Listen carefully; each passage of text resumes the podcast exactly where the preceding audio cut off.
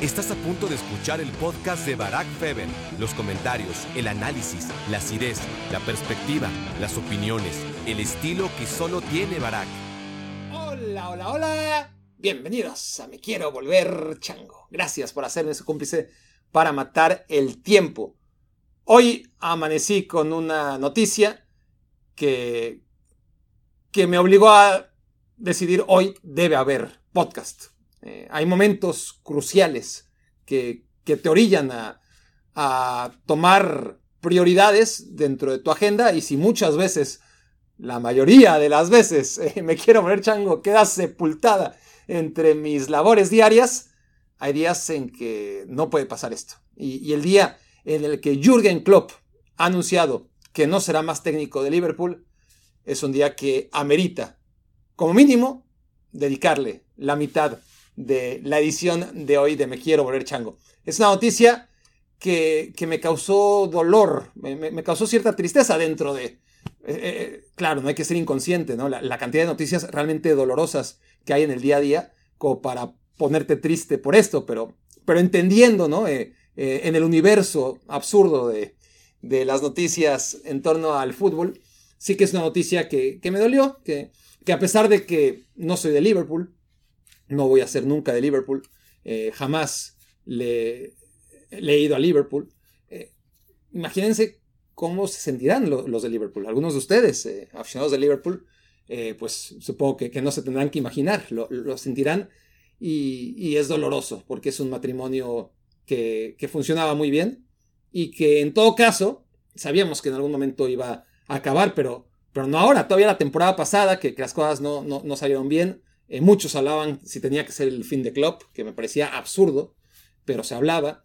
Eh, después de ganar la Champions y al año siguiente la Premier League, el equipo cayó en una racha eh, muy complicada de derrotas consecutivas en Anfield.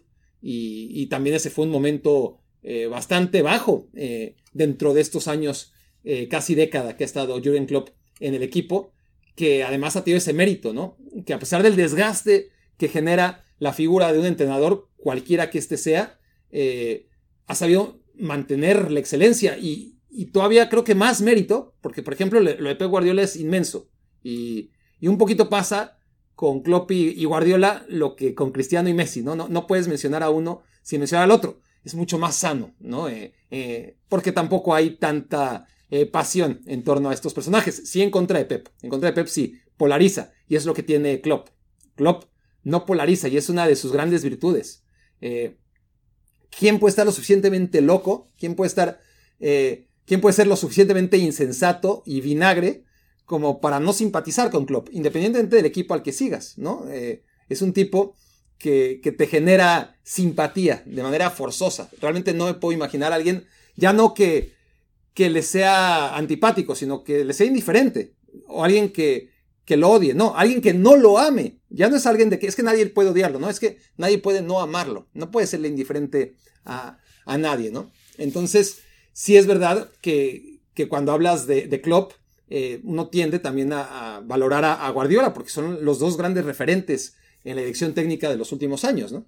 Y, y así como Guardiola tiene un mérito enorme a la hora de mantener al Manchester City año tras año tras año tras año, aunque se lo quiera negar, y ahí sí va a haber siempre discusión, tiene mucho mérito en el contexto de competición que hay en la, en la Premier League, mantener al equipo siempre ahí arriba, siempre, siempre ahí arriba. Y cuando no ganó la Premier League fue porque Jurgen Klopp tuvo una temporada en la que el Liverpool ganaba y ganaba y ganaba y ganaba y ganaba y ganaba y ganaba y, no dejó de ganar. Era increíble.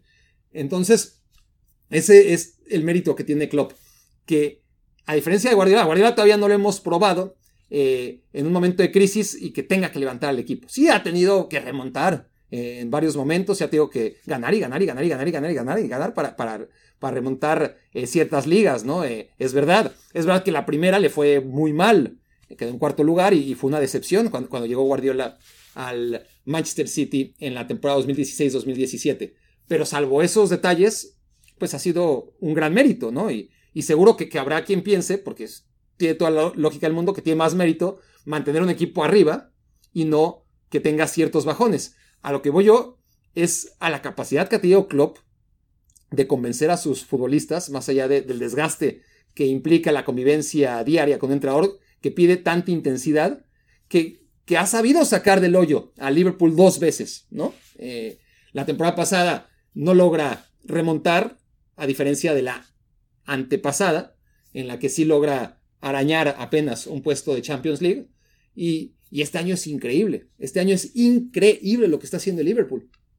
Yo soy, y no voy a dejar de serlo ahora, el, primer mm, escéptico, ¿no? Porque, porque me encanta que Liverpool ande arriba, pero no le tengo tanta fe. Eh, ¿Por qué esta temporada?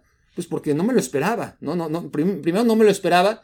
Eh, después de las bajas tan importantes que ha tenido el equipo, la reconstrucción, eh, un Salah más veterano, eh, ya sin Firmino, que desde hace rato Firmino ya no tenía peso en el primer equipo, sin un Sadio Mané que, que se fue hace un par de años, eh, pero además sin Henderson, sin Fabiño, eh, manteniendo a Van Dijk, manteniendo a, Alison Becker, manteniendo a Mohamed Salah, pero también ya, sobre todo estos dos últimos, en, el, en una parte en la que ya empieza el declive de sus carreras, ¿no? Y con jugadores que, que si piensas que van a llegar a ser históricos, como los fueron todos los que se fueron eh, en el Liverpool, pues tendrá que pasar varios años, ¿no? Eh, los McAllister, los eh, Núñez, o Díaz, o Gakpo, o Gravenberg, o Endo. Alguno de ellos se convertirá en un histórico, ¿no? pero, pero no tiene pinta, no tiene pinta. Y aún así, este Liverpool está dominando en la Premier League. Eliminó al Arsenal en la, en la FA Cup. Es un equipo realmente magnífico. Está en la final de la, de la Carabao y, lo hace además en estos últimos partidos sin Mohamed Salah, que, que parecía que, que, era realmente el sostén del equipo, el que evitaba que, que se desmoronara, eh, porque es un equipo que tendría que, estar peleando por el tercer puesto o el cuarto puesto, ¿no? Eh, no, debería estar preparado para, para estar volando tan alto. Y, con esta noticia, pues a lo mejor todavía les va a subir la moral, ¿no? Eh, y, van a ser todavía más peligrosos.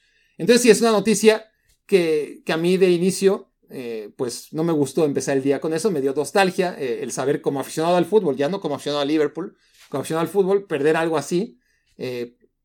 pues igual, cuando se fue del Dortmund, era, bueno, pero va a ir a la Premier League, ¿no? Ya intuíamos que, que era el técnico ideal para el Liverpool, a pesar de que llega a mitad de temporada y no fue un cambio eh, me voy del Dortmund y ahora voy al, a Liverpool. También hubo una transición, ¿no? Un luto, un respeto, un descanso. Eh, pero, pero claro, había esa expectativa de que todavía quedaba mucho eh, Jürgen Klopp por ver y verlo además en una gran eh, competición como, como la Premier League. Ahora ya te queda la sensación de que aunque vuelva, pues ya no va a ser lo mismo. sería muy bonito verlo de regreso en el Borussia Dortmund. A ver, no sé, no se me ocurre. O, en la selección alemana, si, si Julian Nagelsmann no logra y parece que, que, la, cosa no anda bien con la selección alemana, ¿no? Eh, juega la Eurocopa en casa, ya, ya decir, es que si no logra ser campeón con, la selección alemana, la presión para que Jürgen Klopp sea el técnico eh, rumbo a Alemania, rumbo a Alemania, no, rumbo a México, Canadá y Estados Unidos 2026, va a ser que mejor Nagelsmann el día en que pierda la, Euro, si, si, no la gana, que, es muy probable que no la gane, pues eh, de un paso al costado, ¿no? Porque es el técnico ideal para la Mannschaft desde hace mucho tiempo y más, si, si ya lo era en los tiempos de Joachim Löw, cuando todo iba bien y, se pensaba que podía ir mejor, imagínense ahora, cómo está la sección alemana, cómo podría revitalizarla Jürgen Klopp. Pero bueno, estoy echando a andar mi imaginación, siempre te queda alguna ilusión, pero de todas formas, pues Alemania no deja de ser una selección a la que de vez en cuando, que la mayoría de sus partidos son partidos basura ante rivales que, no son atractivos, y estamos perdiendo eh, pues un cacho de historia, ¿no? De, de poder ver a, un Liverpool ultra competitivo. Que, que, ahora el candidato número uno es Xavi Alonso, pues por supuesto, eh, el 1, el 2, el 3, el 5, el 10 y el 20. Tiene que ser Xavi Alonso y yo creo que es el único hombre en la faz de la tierra capaz de hacer, si no olvidar a Jürgen Klopp, de, de atarle los zapatos, ¿no? De, de, tratar de mantener a Liverpool a la altura donde lo puso Jürgen Klopp, porque se había convertido en un equipo de media tabla, que había dado una temporada extraordinaria, con Brendan Rodgers, pero fue eso, extraordinaria, fuera de lo común, y tampoco le alcanzó más que para ser recordada por el resbalón de Steven Gerrard en contra del Chelsea en la antepenúltima jornada que evitó que ganaran el título, ¿no? Entonces, sí, ese es el hombre, porque Xavi Alonso estaría o tiene que estar en el número uno de la lista de cualquier equipo que busque entrenador, cualquiera tiene que tener a Xavi Alonso como su hombre ideal, pero si aparte es un equipo tan atractivo como Liverpool, porque no, no basta con que un equipo quiera a Xavi Alonso, que, Xavi Alonso le interese un equipo, que, que realmente sea algo que le motive más que dirigir a, su proyecto, a su obra de arte, a su, a su ópera prima, que es el Bayer Leverkusen. Entonces, el Liverpool lo tiene todo. El deseo, obviamente, que, lo debe tener cualquier equipo del mundo. La capacidad de atracción, por, porque es el Liverpool y porque es un gran equipo, históricamente y, y en la actualidad. Y encima, pues porque resulta que Xavi Alonso es un símbolo de Liverpool, ¿no? Por los años que jugó en el equipo. Entonces, está cantado como parecía cantado en su momento, hace no tanto, hace un año y medio nada más, no más, que Steven Gerrard era el hombre. ¿Se acuerdan? Steven Gerrard eh, debuta como técnico en el Rangers y lo hace muy bien. También que, el Celtic, que llevaba 10 o 11 o 12 títulos seguidos en, Escocia, pues se encuentra con un Rangers muy serio que por fin, después de haberse ido a cuarta división y haber ascendido y, y haber pasado varios años para recuperar el trono y, mantenerse como todavía el máximo ganador de la historia del fútbol escocés y del mundo, junto al Linfield, ¿no? De, Irlanda del Norte. Eh, bueno, después de 10 o 12 años de la mayor sequía en la historia de Rangers, eh, Steven Gerrard logra acabar con esa hegemonía del Celtic. Bueno, eh, luego llegó Postecoglou al Celtic, ganó dos títulos y, volvió al, el Celtic a, dominar el Premiership, ¿no? El, en la liga escocesa. Y ahí, en lugar de quedarse Steven Gerrard en el Rangers, lo que decide es irse al Aston Villa. Y, esto es de momentos y, esa decisión, pues al final fue su tumba, porque en el Aston Villa no le tuvieron paciencia, tampoco iba hacia ningún lado, si lo comparas con, lo que es el Aston Villa con, con una Emery. Y, y de pronto eh, se va a Arabia Saudita. ¿Qué le pasa a Gerard? O sea, ¿qué, qué, prisa, ¿no? Por hacer dinero tan rápido y desaparece el mapa. Y ahora ni quien se acuerde de Steven Gerrard. Claro que, que si no va a ser por alguna circunstancia Xavi Alonso, pues tendrán que, que recurrir quizás, ¿no? A esa esperanza de Steven Gerrard, pero como que Chelsea ya hizo ese experimento por ellos, ¿no? Es decir, yo creo que, que en esta eh, historia paralela que han vivido Frank Lampard y Steven Gerrard, hasta ese eh, doble traspié de Frank Lampard después de ser un técnico prometedor en el Derby County, eh, uno en Rangers, el otro en el Derby County, y todo el mundo asegurábamos que Lampard iba a acabar en el Chelsea y que Gerard en el Liverpool, desde que eran jugadores, algo, muy parecido a lo de Xavi Alonso y Xavi, ¿no? En, en Barça y, y, Real Madrid respectivamente. Se dio lo de Xavi en el Barcelona, se dio lo de Lampard en el Chelsea, pero fue prematuro a todas luces, ¿no? Ambos. Eh, más allá de que a Xavi pues le acaba yendo bastante mejor que a Lampard en, el Chelsea, que tampoco es tan difícil, eh, pero en general ha sido bastante caótica la experiencia de Xavi en el Barcelona. Entonces, Gerard en ese momento decide irse a Aston Villa como un paso intermedio entre lo que todo el mundo creíamos que era inevitable, que más temprano que tarde, o tan tarde como quisiera Jürgen Klopp, Gerard era el heredero, ¿no? Eh, ¿Quién más sino Gerard para que no se desmoronara eh, la ilusión de, la gente de Liverpool. Eh, si, si, si, iba a llegar el día que, tenía que llegar, en el que Jurgen Klopp dijera, me voy, estoy cansado. Llegó y nadie piensa en Gerard, ¿no? Este es el momento de Xavi Alonso y es una pena, o será una pena, para el Bayer Leverkusen. Pero le pasó al, le pasó al Napoli, ¿no? Eh, la temporada pasada, increíblemente, deja ir a Spalletti, Spalletti por algo habrá renunciado también y, se acabó inmediatamente el, el, Napoli, el equipo más brillante la temporada 2022-2023 y no quedó nada, pero absolutamente nada, precisamente por eso, porque la transición fue horrible, no podía ser peor eh, a la hora de traer a Rudy García en lugar de Spalletti y encima después a Walter Mazzari. El Liverpool está en predicamento, tiene que ser Xavi Alonso. Toda la energía toda la apuesta, toda la obsesión de Liverpool tiene que estar puesta en Xavi Alonso. Y ahí tiene una ventaja. Si Xavi Alonso se quiere ir, Xavi Alonso se va a ir. Eh, el Bayer Leverkusen no puede hacer nada.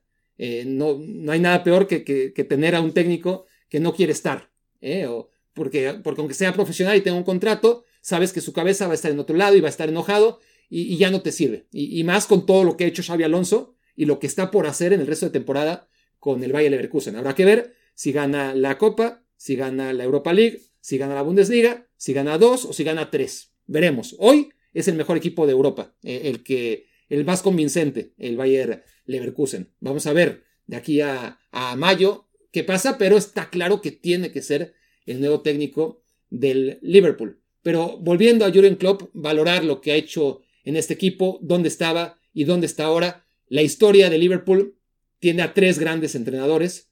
Eh, el primero fue Bill Shankly y seguirá siendo el máximo ídolo y referente en la historia de Liverpool porque casi que, fundó a Liverpool, a pesar de que ya tenía eh, casi 100 años de historia cuando llega Bill Shankly, pero, pero el Liverpool como lo conocemos como esa es mucho más que un equipo, ¿no? Es, es una cultura, es, es un pueblo, es una manera de ver la vida alrededor de un equipo de fútbol, ¿no? Es, un equipo que, que, realmente representa a los Scousers, a, a la gente de, la ciudad de Liverpool y, más allá.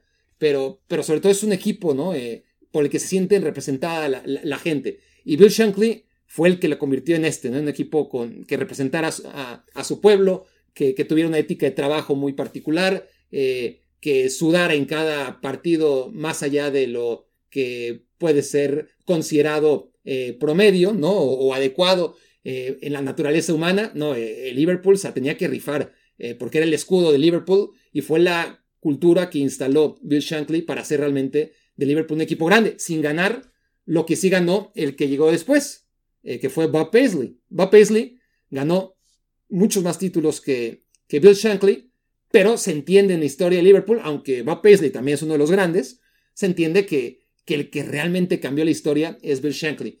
Y cuando hablemos de Jurgen Klopp, pues no podemos ponernos a contar los títulos que ganó él, o que ganó Benítez, o que ganó Shankly, o que ganó Paisley, sino la circunstancia en la que llega cada técnico.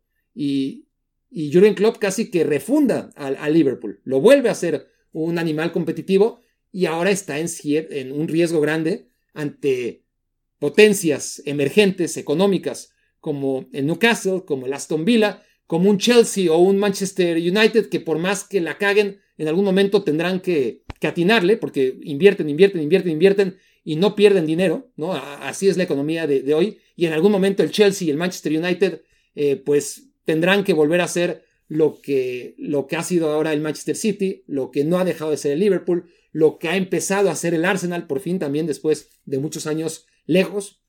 Son demasiados competidores, ¿no? Eh, y, el Liverpool sin Jürgen Klopp, me parece a mí que, va a ser muy difícil, ¿no? A, menos de que Xavi Alonso sea lo que promete y, cómo se perfila eh, como un técnico de época. Eh, creo que hemos visto poco, pero suficiente para, para apostar a que así será eh, con Xavi Alonso y por eso tiene que ser de manera desesperada la decisión que tome el Liverpool. Hay que, hay que entender que este equipo ha gastado dinero, pero que ha gastado mucho menos dinero que el Arsenal o que el Chelsea o que el Manchester United o que el Manchester City, sobre todo porque ha ingresado mucho dinero. O sea, sus inversiones en muy buena medida han sido reinversiones.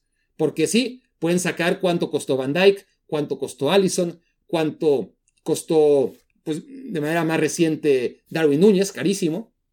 Eh, pero, pero en cuanto vendió a Fernando Torres, en cuanto vendió a Luis Suárez, en cuanto vendió a Philip Cutiño. ¿A quién ha vendido el Manchester United? ¿A quién ha vendido el Chelsea? ¿A quién ha vendido el Manchester City? A esos precios, ¿eh? estoy hablando de, jugadores de 100 millones de, euros. Eh, obviamente Fernando Torres en su época menos, pero en su momento los 50 o 60 que, le costó al Chelsea, eh, pues equivalían a lo que es hoy eh, una operación de nueve dígitos. Entonces, eso es lo que siempre hay que tener en cuenta cuando hablemos de, de Klopp y de lo que hizo por este Liverpool, eh, que, tenía un freno de mano mucho más considerable que, los demás. Y esta temporada en particular es una temporada genial de Klopp, ¿no? Porque ya hablábamos de las adversidades, de, de, un equipo en construcción y además un equipo al que los árbitros y el VAR le han quitado muchos puntos. El Liverpool tendría que estar eh, con una mayor comodidad, eh, con una mayor ventaja de puntos en la cima de la Premier League y han sido los escándalos arbitrales en tres o cuatro partidos los que le han privado de tener más, unos cinco, seis o siete puntos más de los que tiene ahora mismo este Liverpool. Pero bueno, acabe como acabe la temporada, la verdad es que lo que ha hecho Jürgen Klopp a lo largo de estos años ha sido formidable. Em, porque además, no solamente es el técnico, por ahora me, he enfocado en, lo que ha hecho eh, a, nivel deportivo. Sus títulos, pues ganó todo. Todo, todo. La Copa, la Copa de la Liga, o sea, la Carabao, la Champions, la, Premier League que nunca había ganado el equipo. Y, cuántas veces estuvo a punto de, ganar también. Cuántas ligas de noventa y tantos puntos que, que, hubiera sido campeón en cualquier parte del mundo, que, Liverpool, jugando en cualquier liga en la que no estuviera el Manchester City, hubiera sido campeón. Eh, le tocó coincidir con Pep Guardiola en el tiempo. Y este está, y ese es por supuesto eh, lo, que, lo que evita que todavía el palmarés de Jurgen Klopp sea más impresionante. Pero hay que tomar en cuenta eh, que, que, Klopp como motivador, es decir, Guardiola es un gran motivador, ¿no? Pero, pero si hablamos de técnicos, motivadores y técnicos constructores de, equipos a través de la estrategia. Eh, y, obviamente hay quienes son mezcla de los dos, pero, pero hay técnicos más orillados a, un tipo, a una fortaleza y otros a otra, ¿no? La, táctica o la motivación. Pep y, Klopp, pues claro que, son híbridos, ¿no? son grandes motivadores y enormes tácticos. Pero en la escala, y esto lo he dicho varias veces, pero, pero yo que soy el número uno de los devotos de, Pep Guardiola, eh, tengo que reconocer que en la escala del 1 al club, en capacidad de motivación, de liderazgo, pues Guardiola es un 8, un 8.5, quizás un 9, eh, dependiendo de, cómo se haya levantado ese día, ¿no? Pero, pero si hablamos de táctica, y, ahí la escala te marca del 1 al Guardiola, pues Klopp está en 9, está en 9.5. Es decir, en, el, en la mayor fortaleza de Klopp, Guardiola está más lejos de lo que Klopp está de Guardiola en la mayor fortaleza de, Guardiola. Por eso, em, aunque Guardiola sea el mejor técnico del mundo, probablemente Klopp sea el más completo, ¿no? Porque además, en estos grandes duelos que ha tenido, con Guardiola siempre ha estado en, desventaja. Eh, en el Dortmund, el Dortmund históricamente nunca ha sido lo que ha sido el Bayern, ¿no? Salvo esa etapa. Eh, los recursos del Dortmund, teniendo un gran equipo, construyendo Klopp un gran equipo, nunca fueron los recursos del Bayern Múnich y aún así le quitó ligas. Y lo mismo en Inglaterra. Eh, el presupuesto del Manchester City y el, presupuesto de Liverpool no son iguales. Y, el Liverpool ha competido. El Liverpool de Klopp ha competido y ha competido muy bien con, con un Guardiola que es un extraordinario técnico y que en los duelos contra Klopp en Alemania y en Inglaterra ha tenido más recursos. Pero me quedo sobre todo con, con este ser humano que aparenta ser, me sorprendería mucho escuchar a alguien que, realmente le conozca, porque yo hablo de fuera, ¿no?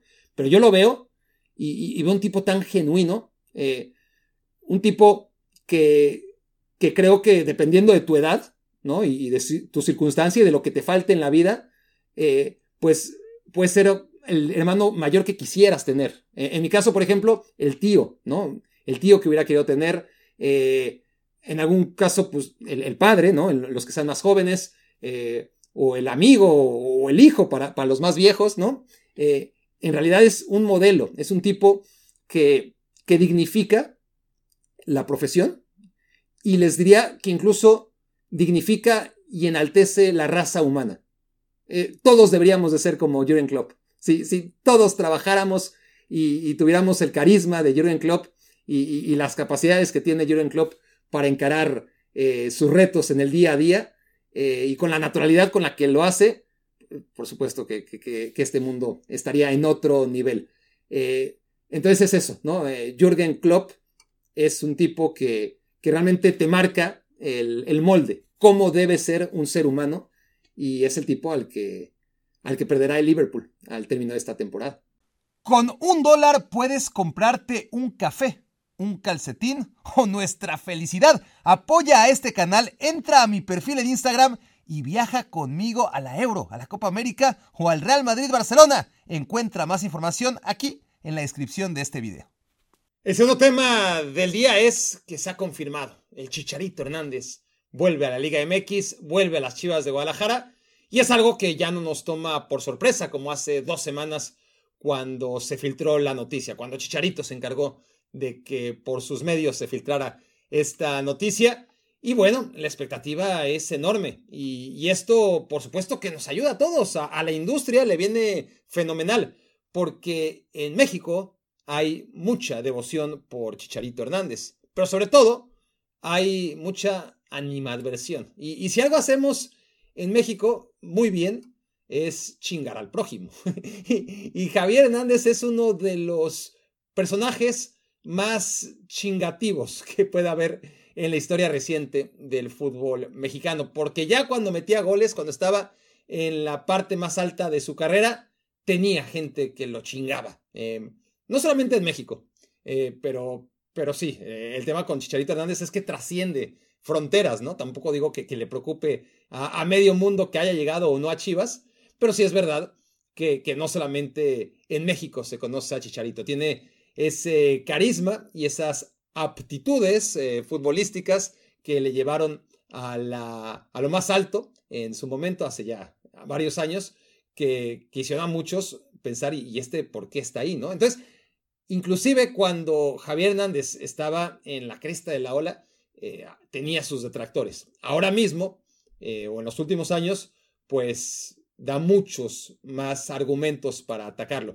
Yo siempre defendía a Chicharito. Por supuesto que, que era un futbolista, siempre lo fue, con limitaciones técnicas, pero que supo siempre matizarlas con olfato, con reflejo, con saber eh, en dónde estar, con, una intuición eh, propia de, un gran delantero de área, ¿no? Em, así como a los porteros, eh, aunque no sean buenos para jugar con los pies o, para salir eh, a cortar un centro. Si tienen buenos reflejos eh, debajo de los postes, pues se les considera porterazos, ¿no? Eh, o, mucha gente los considera porterazos. O al menos les, señalas esa gran virtud. Pues con Chicharito un poquito igual, ¿no?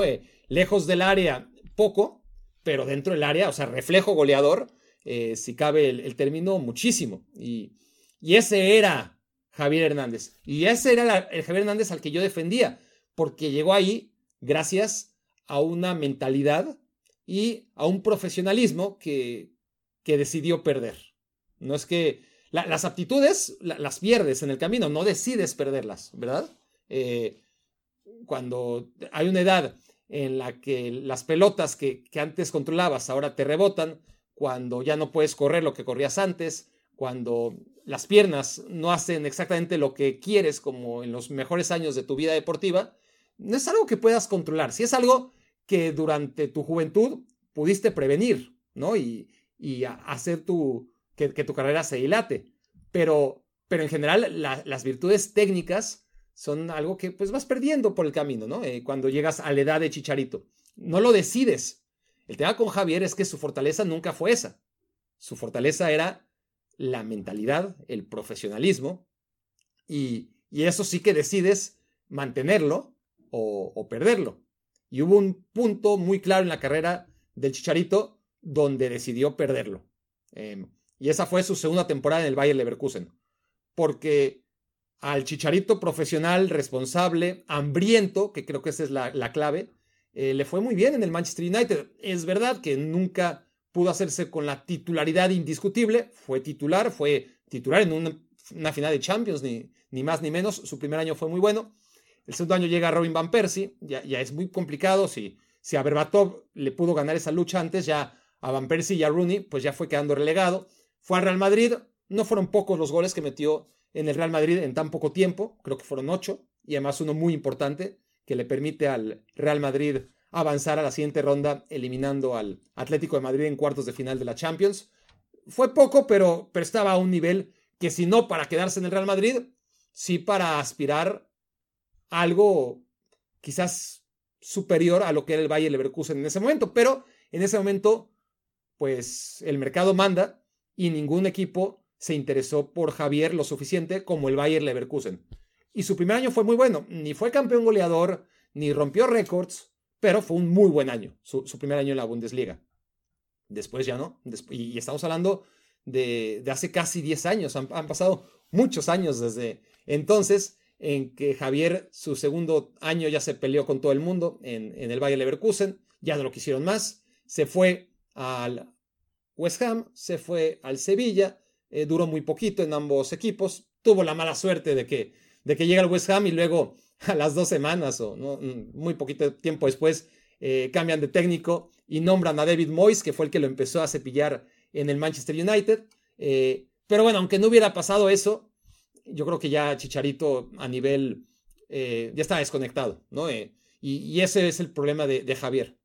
Aún así, yo seguía teniendo fe en, Hernández y cuando llega prematuramente a la MLS, yo soy de los que piensa, oye, para el nivel de la MLS, si Zlatan eh, hizo los goles que hizo siendo mucho más grande que, Chicharito, eh, si Carlos Vela va tan sobrado, eh, siendo Zlatan y Vela mucho mejores jugadores, pero, yo hablo de, esas virtudes goleadoras que, todavía creía que, que mantenía Javier Hernández. En una liga tan inferior como la MLS, yo creí que iba a meter muchos, muchos, muchos goles, que iba a ser campeón goleador sin ningún problema y que eso tampoco iba a tener mucho mérito, ¿eh? honestamente.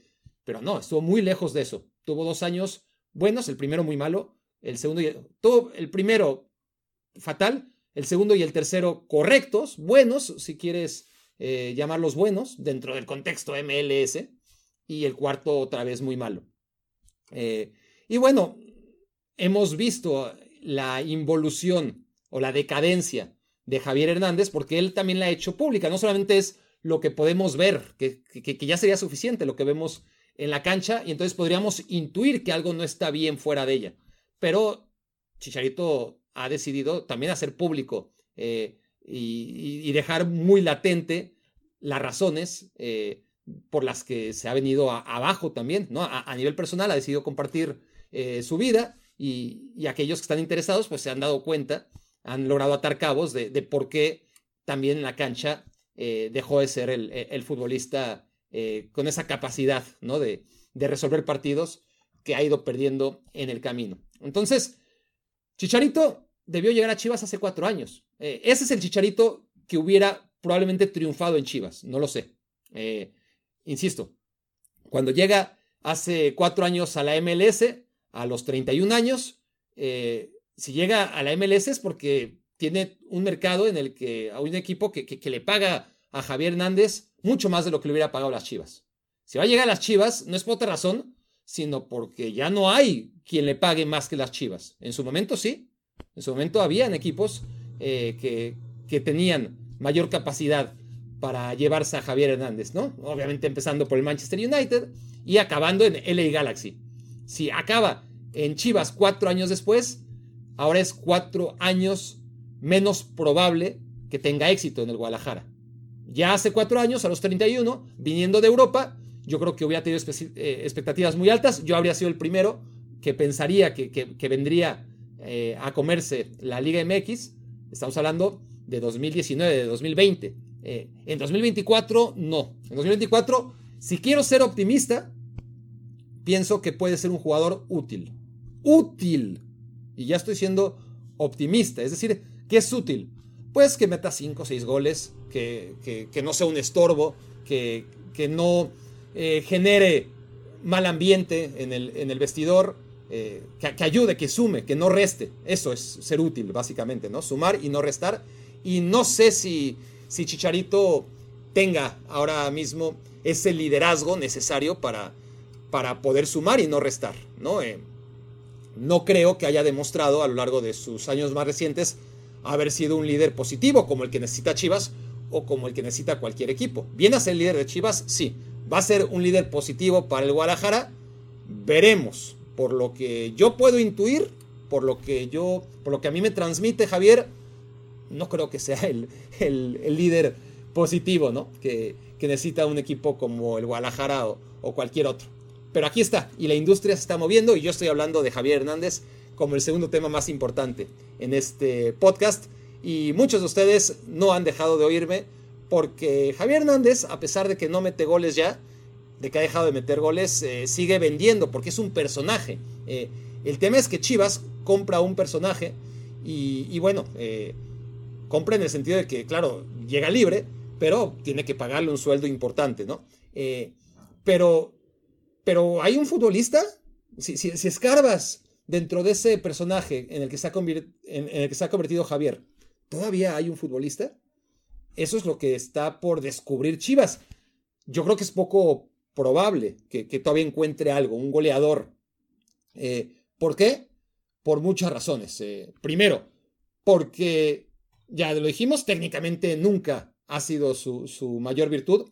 Inclusive los grandes delanteros eh, de la época, muy superiores a Javier y de una edad similar, pues hay un momento en sus carreras que tienen que bajar el listón, ¿no? Y, y pues Benzema se va a Arabia Saudita y Luis Suárez pues ya fue a Uruguay, ya fue a Brasil, ahora ya está en la MLS y, y en fin, eh, es una realidad que, que, cuando tienes la edad de Javier Hernández, pues, Jamie Vardy está eh, en el Leicester, pero ya en la segunda división, ¿no? Eh, grandes delanteros de una edad en la que pues, pues ya te deja de, de alcanzar. Lewandowski, por ejemplo, pues sigue en el Barça, pero pero está claro que no es el Lewandowski, eh, ni, ni, cerca, ni, ni, ni, la sombra de lo que llegó a ser en, en una edad más apropiada para, para triunfar. Entonces, eso es lo primero, la, edad de, Javier.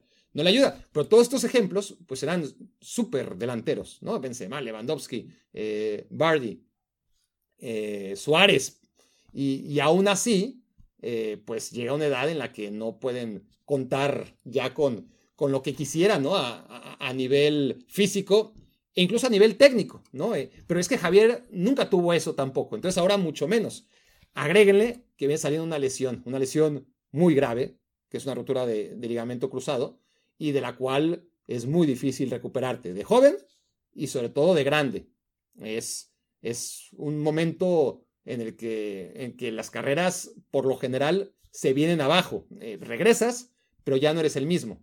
Bueno, eh, puede hacerlo, ¿eh? No, no, quiero decir que, que, no hay ejemplos que, de, gente que, que, se haya lesionado como Javier a la edad de Javier y que haya regresado y, que haya cumplido sus objetivos, pero es otro agravante que, que abona a la hipótesis de que Javier no va a triunfar en, en las Chivas. Em, y luego, a nivel físico también, e, e, está el tema este que está, que está muy preocupado por, por hacernos ver eh, lo mucho que está trabajando en el gimnasio, ¿no? Y, que está, mucha gente, he oído que, está físicamente mejor que nunca. Sí, posiblemente para, para, cargar, ahorita esté cargando más pesas que nunca y, y según el gusto de, de, de, cada, de cada persona, el, el prototipo, el estereotipo que, que uno tenga de, de, lo que es un buen cuerpo, pues quizás Javier Hernández está eh, mucho más cerca de eso, pero, pero no es el cuerpo que necesita un futbolista.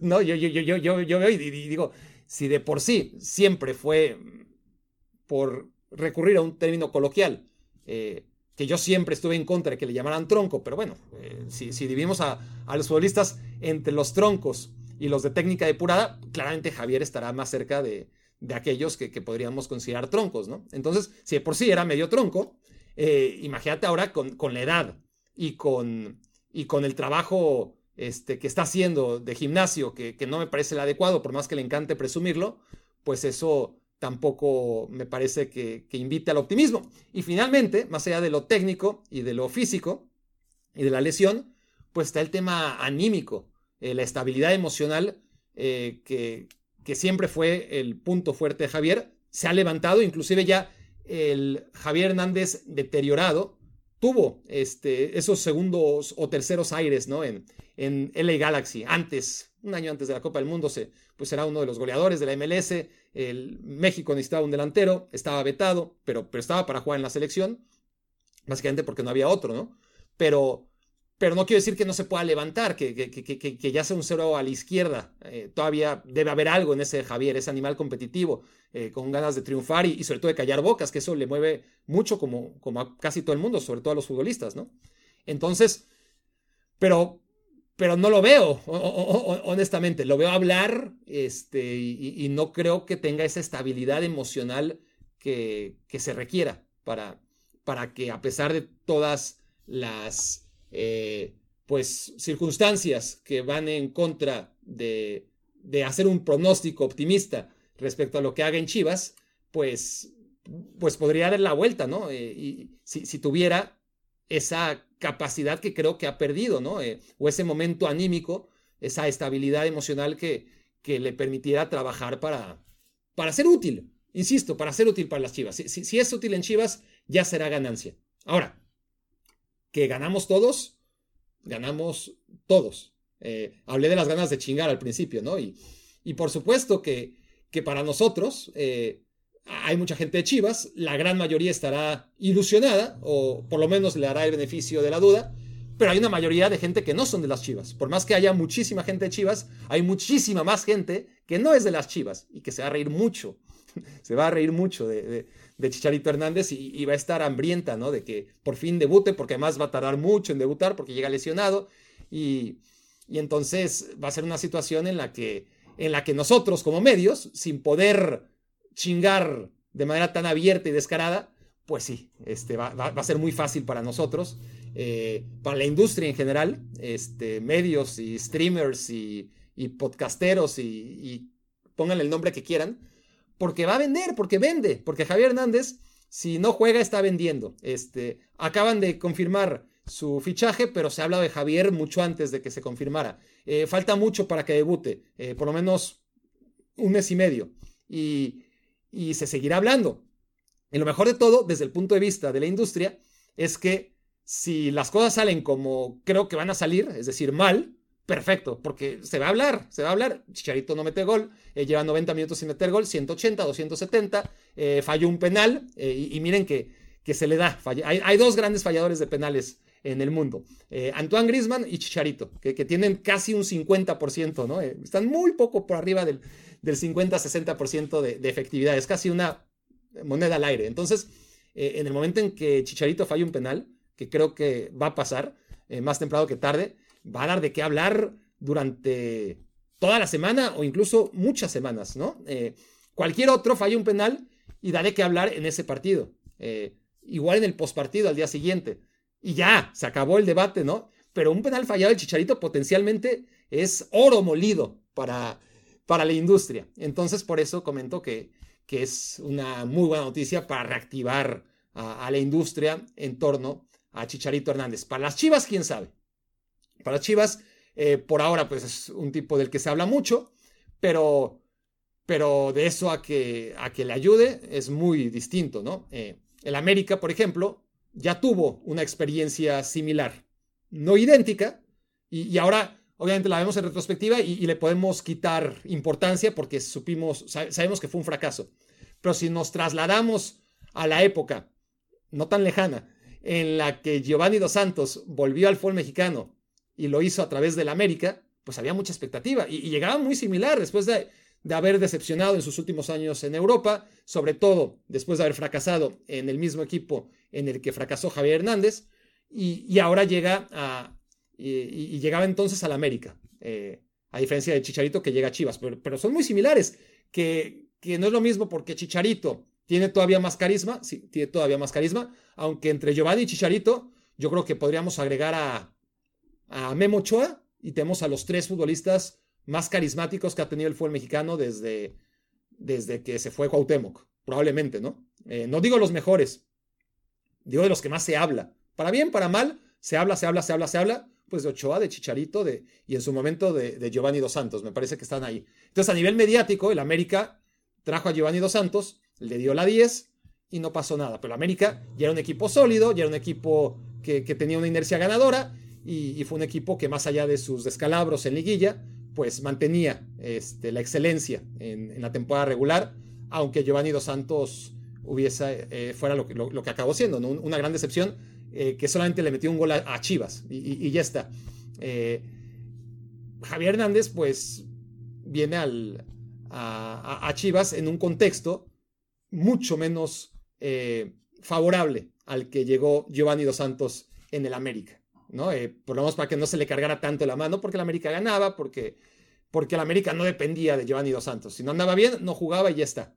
Con Chivas no puede pasar eso, eh, pues porque Chivas, a diferencia del América, tiene eh, un plantel mucho más limitado, tiene muchas menos opciones, no puede, evidentemente este es el fichaje mediático de los últimos quién sabe cuántos años, y, no tiene, por supuesto, un plan B. A diferencia de, la América que tenía plan B, plan C, se fue Giovanni Dos Santos y no pasó nadie. No, no pasó nada ni quien se acuerde que, pasó por ahí. Con Chicharito no. Chicharito sí tiene ese peso, esa responsabilidad, porque es un equipo que juega con puros mexicanos y porque no hay por, no hay por dónde buscarle, ¿no? Eh, eh, no puede tener fuera de serie eh, jugadores fuera de serie porque no hay de esos en, en México. México no fabrica futbolistas fuera de serie.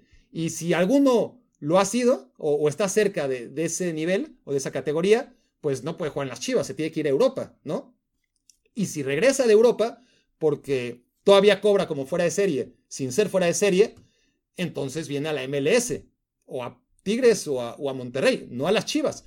Eh, es a donde voy, ¿no? Con, con, lo de Javier Hernández. El Chicharito pudo haber regresado a, Chivas hace cuatro años, eh, pero, pero era un momento en el que su nombre valía todavía lo suficiente para que LA Galaxy pagara lo que Chivas no podía pagar por el Chicharito de 31 años. Entonces, eh, Chicharito llega a Chivas porque ahora sí ya no hay a dónde llegar. Y eso es lo que hay que también tomar en cuenta, ¿no? No solamente es el, amor a, regresar al equipo este, en el que nació, que todo eso está muy bien y, lo va a cargar de una responsabilidad extra, sino que sobre todo ese Chivas que, que no puede optar ni a los futbolistas en mejor momento porque esos se van a Europa o si, si no tienen esa ambición o esa posibilidad o porque están muy caros, se acaban yendo generalmente a Monterrey, a Tigres o al América, no puede optar a aquellos que vienen de regreso porque por lo general también eh, eh, Chivas es la última opción,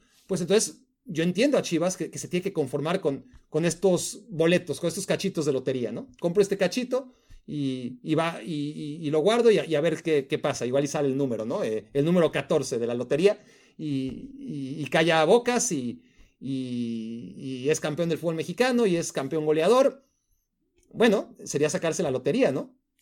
Pero, pero tampoco tiene demasiadas opciones el, el Guadalajara. Es lo que tiene y, a nivel mercadotecnia, pues, pues está claro que se reactiva, que, es lo más importante. Eh, el nombre de Chivas y la expectativa. Después esta, eh, al primero, segundo, tercero, cuarto partido, pues sí puede, puede ser un peso en contra eh, del Guadalajara y eso ya dependerá de, Javier, de qué tan útil o qué tan inútil sea para lo que necesita Chivas. Ya veremos porque ni siquiera es, a ver, sí, eh, digamos que no se va a ganar la lotería porque es muy difícil, pero sí que al final gana un reintegro, ¿no? Eh, ¿Qué es eso? Pues que avanza Chivas a la liguilla y anda bien Chicharito y entonces también es una gran historia, ¿no? Que, de la que se hablará mucho, la, redención, el chicharito eh, callando bocas, la chicharitomanía, a todo lo que da, todo el mundo subido al tren del mame del chicharito, también eso está muy bien y, por eso estamos agradecidos, creo, con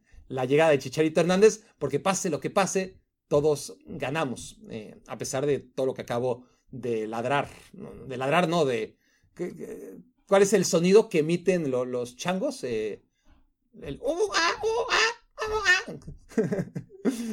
Qué no, hay nombre, ¿no? Qué terrible imitación de chango acaba de hacer, es vergonzosa. Eh, mejor me voy. Me voy. Eh, investiguemos entonces si, si, hay una palabra equivalente a ladrar para un chango. creo que no la debería haber. Esto fue Me Quiero Oler Chango. Muchas gracias por haberme hecho su cómplice para matar Escuchaste el podcast de Barack Feber. Toda la información de los deportes con un toque de Barack.